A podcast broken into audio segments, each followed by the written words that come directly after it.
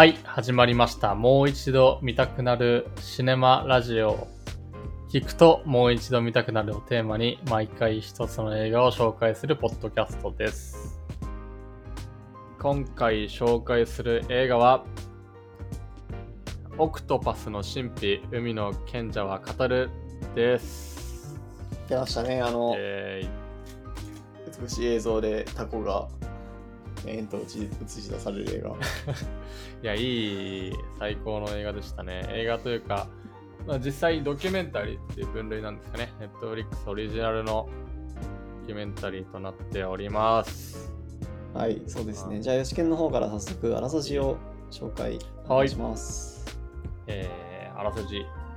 南アフリカの海で撮影された海をテーマにしたドキュメンタリーです。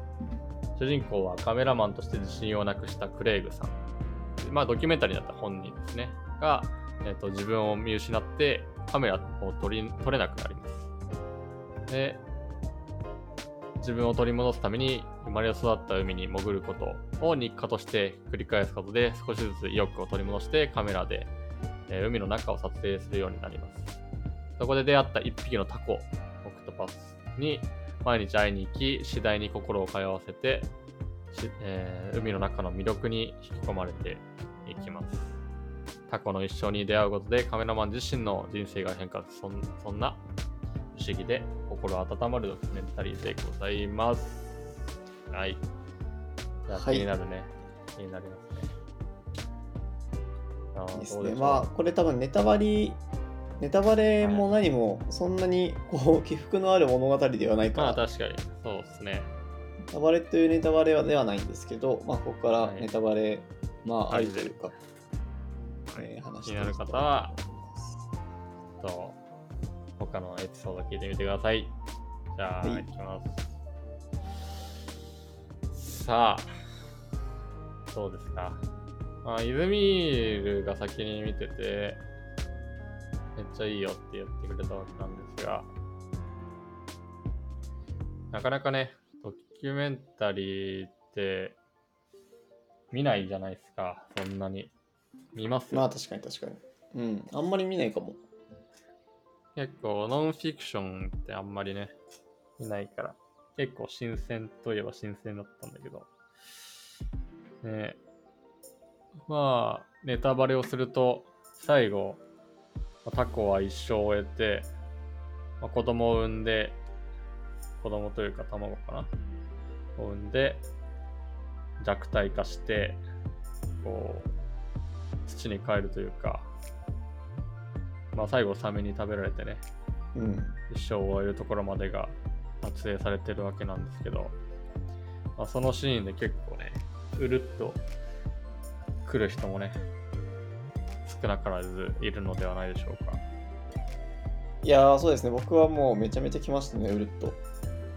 あら、結構、だって、毎日、ねもう本当にその変わらないタコ、変わらないタコっていうか、同じタコに毎日会いに行って、最初は警戒心が丸出しだったタコが、徐々に徐々にこう、好奇心を持って、え、うん、こう足足をこう伸ばしたりとかしてくるわけですよね。吸盤でこう、うん自分の監督の手をこうつっついてみたりとか。で、最後の方は、なんかこう、ギュッとこう、ね、ハグしてた、巣穴から飛び出して、抱きついてハグしに行ったりとかうん、しに来るんですけど、まあそこまでもね、その、本当に毎日何十日目、何百日目みたいなね、多分最後の最後300何日とかだったと思うんだけど、うん、結構なんかそこで、なんていうか、あの自分もこう監督と同じ気持ちになったなって、なるほど。すごくこうタコに愛着が湧いてくる。湧いてきて、うん最後にやっぱりこう、まあ、自然の摂理に抗えず、まあ、タコがうん、死んでしまうという。そうですね。まあ、監督の基本スタンスとしては、まあ、し自然を破壊してはいけないので、もしタコがサメに襲われていたら、助けないっていうスタンスで、追われるシーンも実際何回か撮られていて、結構臨場感あふれる形で撮影されていたわけですが、いや、そうだよね。でもあれはもう、助けろ、助けろと思ってたね。思ったんだ。いだから。やそうなんだ。そうだね。いや、それをちゃんと、結構ちゃんと全部のシーンというか、を収めてるのがそもそもすごい音だし、うん、ね。すごいよね。すごいしかも別にガスボンベつけてるわけじゃなくて、ね、本当につけてないのか知らないけど、つけてないんだよね、多分ねい。や、つけてないでしょ。さすがに。息継ぎするためにわざわざ、ねまあ、呼吸もね、1分間とかしか持たないだろうから、その間でちゃんと撮影して、みたいなのをやってるわけで、すごいですね。大体なんかいいとこでというか、結構、事件が起こってる最中に息が持たなくんだよね。確かにね。そう、あのサメの背中に乗っかってるシーンとかね、気づいたらのいや、あれすごかったね。本当に。頭いいんだなってなったね。うん。タコってめちゃめちゃ頭いいらしいよ。ね。なんかでもなんか一応神経細胞の数が犬ぐらいあるらしい。おーえー、一応そのドキュメンタリーの中でも犬とか猫レベルに知性があるみたいな話はあったけど、そうなんだね。めちゃめちゃ頭いい。で、神経細胞が、普通犬とかだと、まあ、我々もだけど、ほぼ脳にあるんだけど、うん3分の2が足にこう散らばってるらしくて、すごい。それがなんかその、なんだろう、こうあのね、何千何千もの吸盤を自由に動かして、ね。関節とかほぼないからさ、ほぼあれ多分無限,、うん無限のパターンなのよ、あの足、うんうん。足の動きとか。あれをこう同時にコントロールすることができるっていう。すごい。まあ犬って思えばね、確かにその1日目こうこう警戒してて、でだんだん心通わせるって、うん。まあそれぐらい確かに頭いいんだなってまあなるよね確かにね。っていうかさ、今思ったんだけど、その、うん。学習してる足とそうじゃない足があるのかな？だからその、確かにね。好奇心、そうそうそうそう、仲良くなってる足と、意外とそうじゃない足があったりするのかなっていうのは、うんうん。確かに。なんかありそうだよね。確かにね。足食いちぎられてるから、なんか半分記憶なくなるとかあるかもね。ああ、それはあるかもしれない。うん。そうそうそうそう。なんかさ、さ最近というか、1年前とか、なんかタコの心身問題っていう本、ちょっと流行んなかった？知らない。なんかそれも、それなんか俺買ってて、友達に貸しちゃって読んでないんだけど、こう、うん今その神経細胞の話で、こう足に全部神経細胞が散らばってますと。はい。で、そうすると、じゃあタコの心の持ち方ってどういう、どういう形になってるんだろうと。タコになった時の気分って、なんか我々がそのなんか、うん人である時に感じているこう心だったりとかのありようとは全く違うんじゃないかっていうところから、うんなんか心と体の関係性をなんかタコを通して考えていくっていう本なんだけど、へー。面白いなそれはなんかすごい今回のドキュメンタリーと、まあ、つながまあそれはタコだからつながってるのは当たり前なんだけど、なるほどね。どうな、どうなるんだろうね。人間と全く、人間の場合は脳があって、脳しか考えてないわけだよね、多分ね。うん、脳が全部を司って、で脳の中でも結構なんか、ここはここを司るみたいな結構あるわけじゃん。はいはいはいはい。なんか、感情をとか、理性をとか、うん、そういうのがあるわけじゃん。怒りをとか。なんかそういう分け方されてんのかな？タコの中では。足は、この足はこうで。いやーどうなんだろうなんとなくイメージこう全体が全体みたいな感じしない？なるほど、なるほど。そうだよね。まあ、右足と左足で違うみたいなのはないだろうね。イメージは。うんでも多分記憶は違うんだと思うなるほどね。いやわかんないけど なんとなく違う気がするそうね。そこが再生してくるわけだからね。すごいよね。まあそうだよね足 ドキュメンタリー映画の中でもタコにタコにじゃないわサメに食いちぎられた足が再生してこう再生してきて、ね、元通りになるっていううん。あれはすごいよねまあ、タコもタコだけどさ結構監督も監督で結構潜っているうちに進化してくるっていうか確かに。あの、まあ、まあドキュメンタリーのナレーションだからね実際どうなのか分かんないけど、やっぱこう潜っているうちに毎日同じところ潜っているうちにこうじ今までこう同じに見えていた、まあ、森林あと森の中のうん水の中海の中の海藻のこう森林うんうん。が区別がついていったりとか足跡そうだね。なんかこうタコが移動するときにちょっとしたこうなんか砂浜にうん。ね跡がついたりとか、まあ、食いちぎ海藻を食いちぎったりする跡とかが見えてきたみたいな話をしてて、結構信じられないよね。すごい。すごいよね。適応能力高えなって思った。めっちゃ勉強したまあでもどうなんだろう。うんね。確かに。本当に300日とかずっと毎日同じコースを通ってたら、そうなのかもしれないねうん。そうだろうね。同じところを回ってるだろうしね。うんで、その監督というかカメラマンは、シーチェンジプロジェクトうんオブザトンっていう、いわゆる、その、海の環境保全的なプロジェクト団体かなにうん属してるというか、立ち上げたんですかね。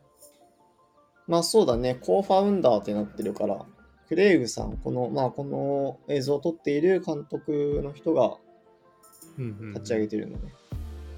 なるほど。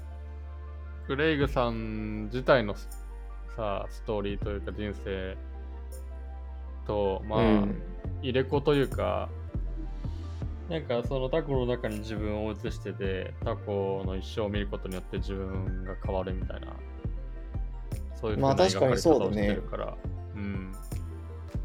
それがなんか、なんだろう、物語として強いな、みたいな気持ちがやっぱりあっうん。だなと思って、まあ、それがなんか本当にフィクションかノンフィクションかもちろんそんな関係なくそういう物語としての強さっていうのがやっぱりあるなって思った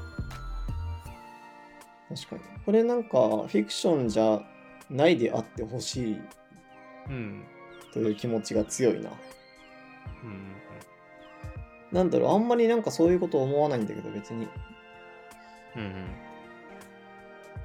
そうね結構、うん。ね、なんかさ、普通に出てる、作ってたらちょっと嫌じゃない？嫌だよ。嫌だけど結構ハスに見ちゃうから私は。なんかそうだね。どこまでが本当なんだろうみたいな気持ちで見見ちゃうからそこまで移入できないっていうのはあるけど。でもね。全部本当だと思って見ちゃったな。うん。でもなんかできすぎてるできすぎてるっていうのは悪い意味じゃなくてそんだけなんか完璧だなって思う思ったっていううん。だって最初の出会いのシーンからさ、撮れててさ、全部のアクシデントというか、がすごくまとまってて。そう。もともとでもドキュメンタリーというか、撮ってるしね。まあそうだね。映画を撮ってる人だからうん。そう。まあそういう意味で不自然ではないと思うんだうん。けど。すごいね。いやでもなんか今、シーチェンジプロジェクトのインスタを。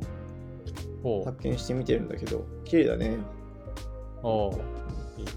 写真が。でもいいね。うん。いや、これすごい綺麗なんだけどさ、めちゃめちゃ怖くない、海。よくあんなこの、なんというか、むき出しの肌でさ、確かにね。泳げるなって思うよね。うん、結構貝とか素手で触ってたから、ね、刺されないのかなと思うけどね。なんかそ変な、うだよね。なんかクラゲとかね、魚、トクラゲとか、書いたし。でもそれは知識のあっていや、それだけだな。な、マジで、海は。うん。いヤマハのイズミールさんじゃん。いや、本当にだってダイビングはすごい好きなん、好きというか、一回、うんまあやって楽しかったんだけど、ちょっと不安になるとずっと不安になってくるというかさ、そうだね、逃げれないからね。逃げれないし、うなんか、足つけて、なんか有毒のトゲみたいなのあったらどうしようみたいな。そうね。まだね、地上だったらさ、うん。スマホ取り出し取り出してさ、救急車呼んでとかできるけども、しびれた瞬間に死だからね。確かに確かに。あでもそれはな誰にも見つんか、からず。さ、100%行動コントロールできるならさ、同じじゃない、いや慣れなんじゃないの？海であもさ、別に、ーちゃんと自由自在にさ、動ければ。あの、自分もライセンス取ってさ、ダはいはいはい。30メートルまで泳げるんだけど、潜れる。やっぱり、なんか、3次元だからさ、海は、うんその冒頭にもあったけど、なんか、考えることが1個多いからさ、そのた深さっていうのがあるから、うん。結構その、うまく泳ぐっていうのに結構難しさはあるから、そこコントロールできるようになるのまで結構時間かかると思うんだけど、まあ、それさえできちゃえば別にさ、ここはあの変な方向に行かないっていうことは別に陸上も海の中も同じなのではって思うけど。おーいや、なんか当たっちゃった時のリスクがでかくない？足をこうしびれさせるような毒を持つトゲに刺さった場合、うん。いくらさ、別にこう普段の感覚で、あの自由自在に動けようが、沈むみたいな。まあまあ確かに。そのまあね。いやそういう恐怖がちょっとな、あるんだね。うん。怖い、確かに。二人一組じゃないと泳げないね。うん、うん、うん。確かに。まあだから、まあだからこそあるのか。バディなのか。うん。いやーでもすごいなんか生物って広いっすね。うん。海は特にそう思うよね。うーん。本当の形が全然違うし、なんかさっき気になってタコってうん。うん。何、どういう区分なのかなと思ったらさ、頭足類っていう区分ななんですよ。えでイカとか、あのアンモナイトとかは多分頭足類で、ー、うん。で、その上に、えっ、とね、その上になんだっけな。なんかお尻と口が同じやつみたいな。か違うやつかみたいな分かれ方をしてて、なるほどね。で、違うやつの中に、えっ、と、まあなんか脊椎動物なんちゃらみたいな。我々が入っているはいはいはい。あれがあって、で、その抽抽象度の高い方に、なんか左右対称かそうじゃないかみたいな。左右対称のやつと、あとなんか円形？えーうん。感情で対称のやつ。はいはいはい。人手とかが左右対称で、クラゲとかは円形みたいなこあ、そうそうそうそうそうそうそうそうそう。と。クラゲはで、そ頭のと、上に、はい何？クラゲ？クラゲは頭とケツがあるタイプなのかな？えっ、とね、クラゲは、クラゲはどうなんだろう？え、なんかないタイプな気がするけど。ないのか。なるほどね。でそうするとや、やっぱさ、なんか動物界も、動物界。とか、なんかその、脊椎動物界以外のやつ、おっていう。確かにね、いかに狭い社会の中に生きてるか。そうそうそうそうそうそう。